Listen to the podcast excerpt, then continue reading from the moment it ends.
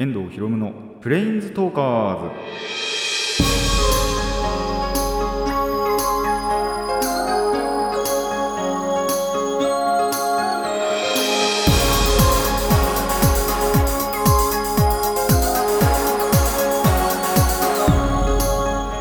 ラジオの前の皆さんこんにちは。遠藤博夢のプレインズトーカーズ。パーソナリティの遠藤博夢です。この番組はマジック・ザ・ギャザリングのプレインズウォーカーたちがさまざまな世界へ旅できるがごとくさまざまな話をしようという番組です。10月ももうまあまだ上旬ですね。ではあるんですけど、まあ、半ばが近づいてきてだんだんと涼しくなってきて、まあ、そろそろやっぱり衣替えをしたのかなっていう時期かなと思います。皆さんそれぞれね。僕はというとですね、まあ、ちょうどこの収録の前日にやったんですけどただまだ半分半袖残してます。ちょっとだけあの入れ替えてまあ今シーズンもう着ないなって思う半袖とかズボンとかは一応そのタンスにしまってタンスっていうかなんだろうその使わないあのエリアにしまってでその長袖とか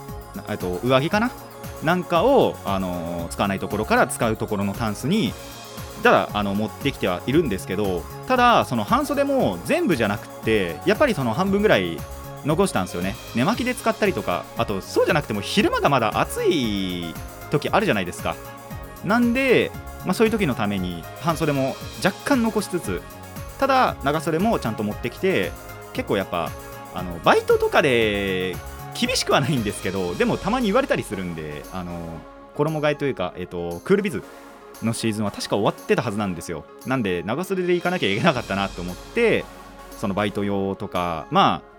やっぱり涼しくて寒くなる日も増えてくるだろうなっていう予想でちゃんと半袖あ、えー、と長袖とか上着もあの持ってきてはいるんですけどまあプラスアルファ一応半袖もみたいな感じでまあ皆さんもおそらくそんな感じでやってるんじゃないかなと思います。まだまだ暑いですからね。あのー、ちゃんとなんだろう天気予報とか見てその日に合った服装を選んでそしてお出かけしたりまあなんならね着替えずに家でぐだぐだするっていう日もあると思いますけどもあのー、服装をねちゃんとしっかりして、まあ、体崩さないようにしていただければなと思います。それでは始めていきましょう。遠藤ひろむのプレインズトーカーズ。今回もレッツプレインズトーク。遠藤ひろむの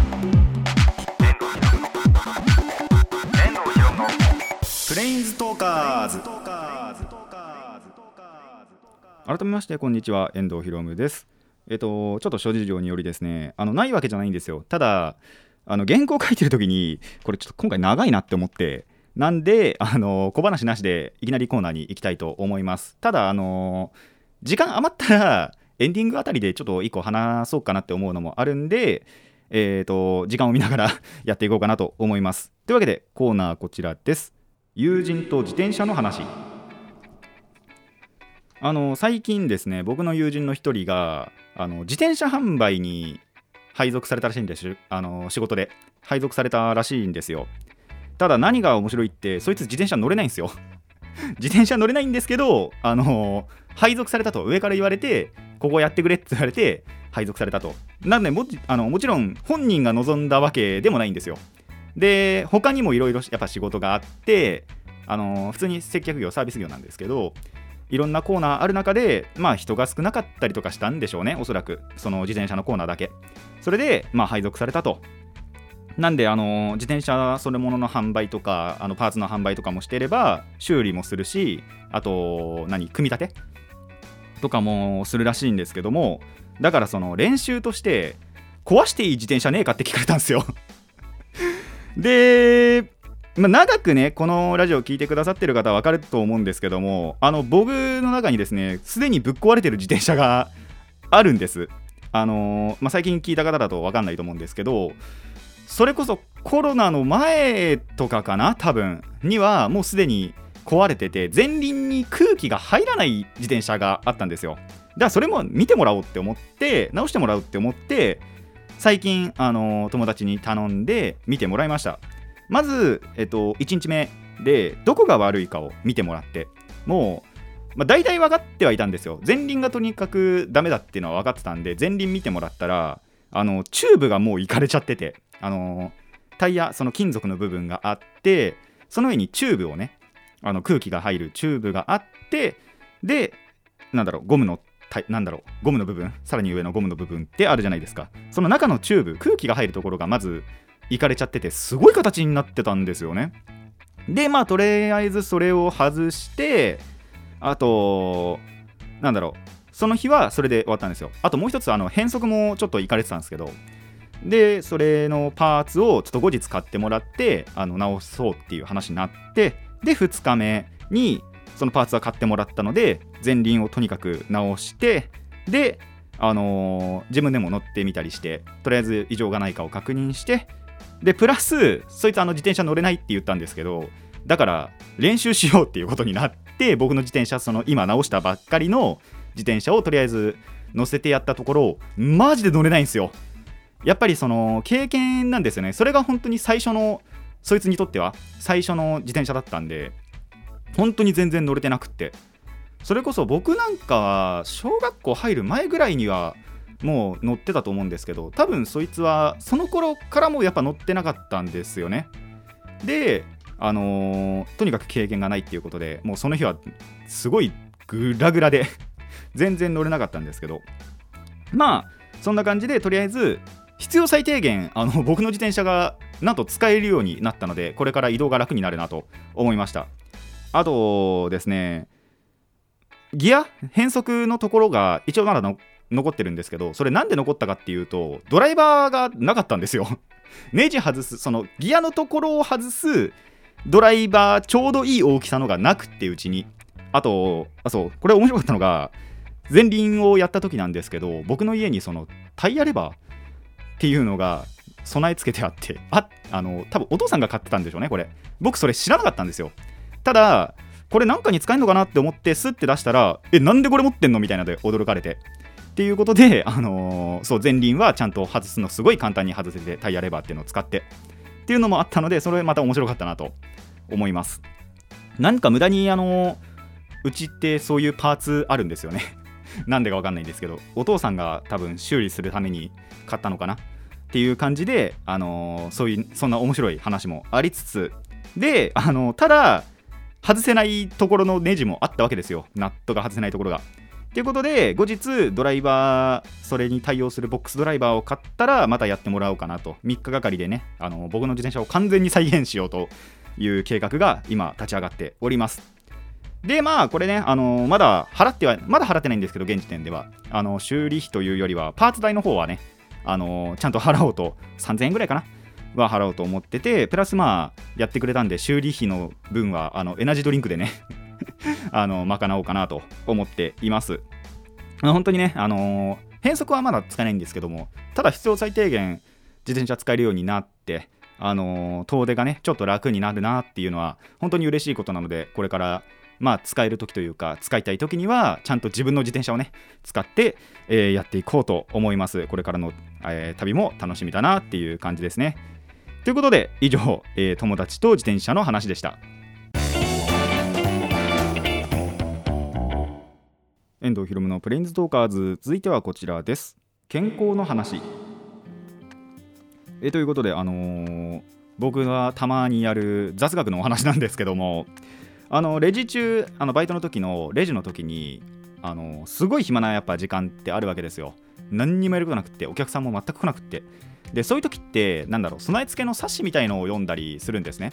そこで得た知識を、まあ、実際に実践とかもしてみたので皆さんもちょっとや試してもらいたいなと思ってお話ししようと思います。ちなみにそれ冊子読んだその日に、えー、と実際に家に帰って実践してみました。まあちょっといい効果あったんでやってみてもらいたいなと思います。えっ、とやるのはですねお風呂でのことですね。ちゃんと湯船を張ってそのお湯の浸かり方の話になるんですけどなんでもう家に帰って早速実践するためにまずあの浴槽を洗うと。あのやっぱ夏のシーズンってお湯張らないんですようち。シャワーだけで済ましちゃうんでみんな。まあ本当は僕は入りたかったりもしたんですけどそのあれでなんだろう水消費しちゃうし僕一人のためにね。あとまあやっぱ洗うのめんどくさいしまあそういうことで23ヶ月間使ってなかったのをとりあえず洗ってで浴槽掃除してからお湯張ってっていうのをやって、えーここからね、あのー実際の健康のお話というかそのなんだろうな健康になるためのというかお風呂の入り方みたいなところに移るわけなんですけども、えーまず、えー軽くかけ湯というのをねします。これ温泉とかでもよくやると思うんですけども、あの体を暑さに慣れさせるためのものですね。なんであのとびっきり熱いのを浴びるんじゃなくてちょいぬるめぐらいの、あのーやつをまあ全身かかってあのかけてから頭をね洗います。まあこれあのー後で体の部分でもいいんですけどガシガシ洗わないこと。軽く優しく、えー洗います。ですすいでからここであのー分岐なんですけども大体そういう時ってやっぱ体皆さん洗うと思うんですよ。僕も今までは体洗ってたんですけどここで頭洗った後もう次お湯に浸かります。大体、えっと40度のお湯で、えー 10, 10分から15分ほど。あのサッシの方では15分って書いてあったんですけど多分これ15分入るとのぼせるなって思ったんで僕は1 2 3分ぐらいにしました。でこのまあ40度のお湯に浸かるっていうだけでも割と汚れは取れると。まあ多分その分お湯に溶け込んじゃうと思うんですけど汚れが。ただあのー体洗うまでもなくとりあえずこれだけでも体の汚れは落ちるということなんでもう先にお湯に入っちゃいますと。でえっ、とその12、3分、まあ、15分ほど浸かるっていう理由としては、まあ、体の芯まで温める。このこと体の芯のことを深部体温っていうらしいんですけどこの深部体温を上げることが重要なんでそれこそその38度以下とかだとその温まらない芯まで。しで逆に42度とかの暑すぎちゃうと刺激しすぎちゃって寝れなくなっちゃう。っていうことなんであとのぼせやすくなっちゃいますしね。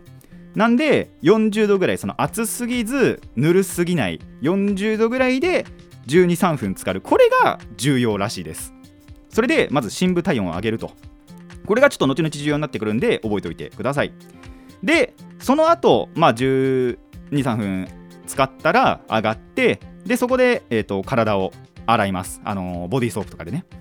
その時もさっき言ったんですけどガシガシ洗わない。あの優しく丁寧に、あのー軽く優しくね。体もうすでに汚れほとんどあのお湯に浸かってる時に落ちてるんでまあエクストラステージみたいな感じであの優しく、えーやってあげてください。で僕の場合この後さ洗顔。まあ多分皆さんもやると思うんですけどまあ体洗ってからさらに洗顔もしてから、えーお風呂上がりますと。でえっ、とそのお湯から上がった湯船から上がったところから考えて1時間後に寝るっていうのを心がける。だから逆に言うとその今日は何時に寝ようって思ったその1時間前にえっ、と湯船に浸かる。っていうのが重要です。ここでさっきの深部体温あの体の芯のところが出てくるんですけどもその深部体温ってそのままなんだろうシャワーだけ浴びてると緩やかにこうスーって下がっていくんですよ。緩やかな下がになっちゃうんです。それが1回その123分使ってちゃんと深部体温を上げていくとまあ大体0.5度上げておくとその下がるのも急激にジェットコースターみたいにヒューンって下がるらしいのでその下がる時にあの人って眠りが深くなる眠りやすくなるということなので、えーそれを心がけるように、あのー1時間後に寝れるように、あのーなんだろう調整をしていくというのが、えー健康の秘訣らしいです。まあ、ただこの1時間後っていうのも結構個人差あると思うんですよ。人によってはもしかしたら1時間半だったりもするのかなと多分僕1時間半な気がするんですよね。あの1時間後きっかりにまだなんか体ポカポカするなってあのパジャマの影響もあったと思うんですけど寝巻きの。影響もあったとは思うんですけどちょっとなんかまだ暑いなって感じたりもしたんでここはねちょっと個人差あると思うんですけどもなんで皆さんそれぞれ自分に合ったなんだろうその深部体温の加工の時間加工時間をあのそれぞれ見つけていただきたいなと。まあそれで人によって1時間から1時間半後に寝る。これがまあ、健康の秘訣というか疲労をよりよりよく取る秘訣だと、えー僕はサッシに教わりました。で、えー、と実際にやってみたところおそらく効果があったと思うんですよね。でそれをなんだろう裏付けるってわけじゃないです。これ結構信憑性は薄いんですけど皆さん夢占いってやったことありますか？その日見た夢によってなんだろうまあ今の自分の状態みたいなのをあの知ったりだとかまあなんならこれから起こることがあの分かったりするっていうものなんですけどもえっ、ー、と僕の場合ですねこれを実践したその日の夢まあ結構夢っていろんなシチュエーション見るじゃないですか1回の夢で。その中で特に印象に残ってたのが焼肉をする夢だったんですよ。あのー、家族で。焼肉をする夢を結構印象残っててだからこれどういう夢占いの結果あるかなって思ってもう起きてすぐ調べてみたところえっ、ー、と活力が溢れていたり胃腸が元気な時っていうのは、えーと、この焼肉の夢を見るらしいんですよね。まあ、もっと言うと,、えーと、体調が絶好調で体力気力に満ち溢れていることを意味していますって書いてあるのであこれは効果あったのかなみたいなっていうのはちょっと思いましたまあこれはさすがに個人差あるやっぱりあると思うんですけどなんでまあやっぱよりよく疲労は取れていつもよりもね疲労取れててまあこれはプラシーボ効果かもしれないんですけど確かにその日なんかすっきりしてたなっていうのはなんとなく思ってたんですよ。なんで、えー、皆さんもぜひ実践していただきたいなと思います。えっ、ー、とまあ重要なところをもう一回言いますとまずは頭を軽く優しく洗う。そしてその後もうすぐに12、3分ほど40度のお湯で、えー、と12、3分入る。でその後体をまた軽く優しく洗ってまあ洗顔とかをしてで、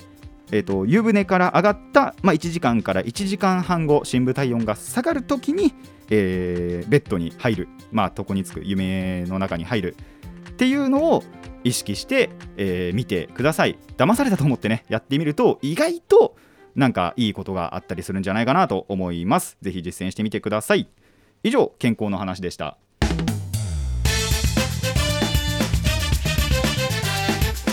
遠藤ひろむのプレインズトーカーズ。続いてはこちらです。プリキュアの話。通行って久しぶりに結構久しぶりですね。あのプリキュアの話をするんですけど。いやーヒープリ27話でね。大変な事件が起こったと。いうことで、えー、ここの話をしていこうかなと思います。まあ、なんだろう、あの最後のね、この27の最後の展開、見た人はわかると思うんですけどね、まさかあんなシリアスをこのタイミングでね、ぶち込んで、しかもそれが結構、その、オープニング映像の伏線の回収とかだったりもするので、本当に次回が楽しみだなっていうのももちろんあるんですけど、僕が言いたいのはここではないということで、えー、ヒープリ27話のお話をねしていきたいと思います。この話のまあ大まかなあらすじとしてはえっ、ー、との花田のどかちゃんあのクヤキュアグレースのお父さんの、えー、大学時代のサークルの後輩が出場する気球大会に行くというお話です。まあそれでその後輩さんのえーと、応援をしたりだとか、まあ、ちょっとあのみんなで集まって楽しんだりっていうお話で、まあ、この気球がね話の中心なわけなんですけども開始40秒でですね衝撃のカットがあったわけですよ。えー、何かと言いますと、まあ、気球大会ってことでその会場に行くと気球がまあいくつかもうなんだろう作られてたわけなんですけど開始その40秒の時点でのあの3つ気球が映るんですねその3つのうちの1つの形、えー、スターティンクルプリキュアのプルンスの形の気球がまず1個。そしてその隣、えー、そのスタプリーでみんながその宇宙に行くための、まあ、ララちゃんが乗ってきたロケット、まあ、みんなであの改造とかしたりしてねペイントとかしたりして直していろんなところに行った。もう本当になんなら一緒に行動していたと言っても過言ではないララちゃんのロケット。この形の気球がなんと映ったわけですよ。おーってなって。個人的にね。個人的にもう心の中でうおーってなって。あのー、まあ、オープニングが終わってこれアバンタイトルって言うんですけどアバンの後にオープニング終わって CM 中にもう妹にすぐ語りかけるっていうことを、えー、リアルタイムでしていました。あのー、その時の僕のセリフはあの開始5秒で俺殺しに来るのやめてくんないっていう 話をしたんですけど、開始40秒でしたねちょっと盛りましたそこはなんですけどいやー、嬉しかったですね、やっぱり。こういう、なんだろう、スタッフさんのちょっとした遊び心っていうのは、もうどの作品においてもいいなって思うんですよ。結構そういうのあるアニメってやっぱ嬉しいなってあのそういう描写が嬉しいなって僕は思う派なんでもちろんそれがなんだろう全部の話でね一貫してやられたらそれはありがたみがやっぱ薄れていくんですけどこの、まあ、27話って大体プリキュアで言うと本当にちょうど半分ぐらいなんです。あの1年やる大体50話から49話ぐらいやる中だとまあ大体半分のところじゃないですか。そこでいきなりぶち込んできたんでおーってなって。まあここにはね背景としてそれこそその10月31日にもともと春にやる予定だったミラクルリープがやるからっていうのはまあわかるんですけど。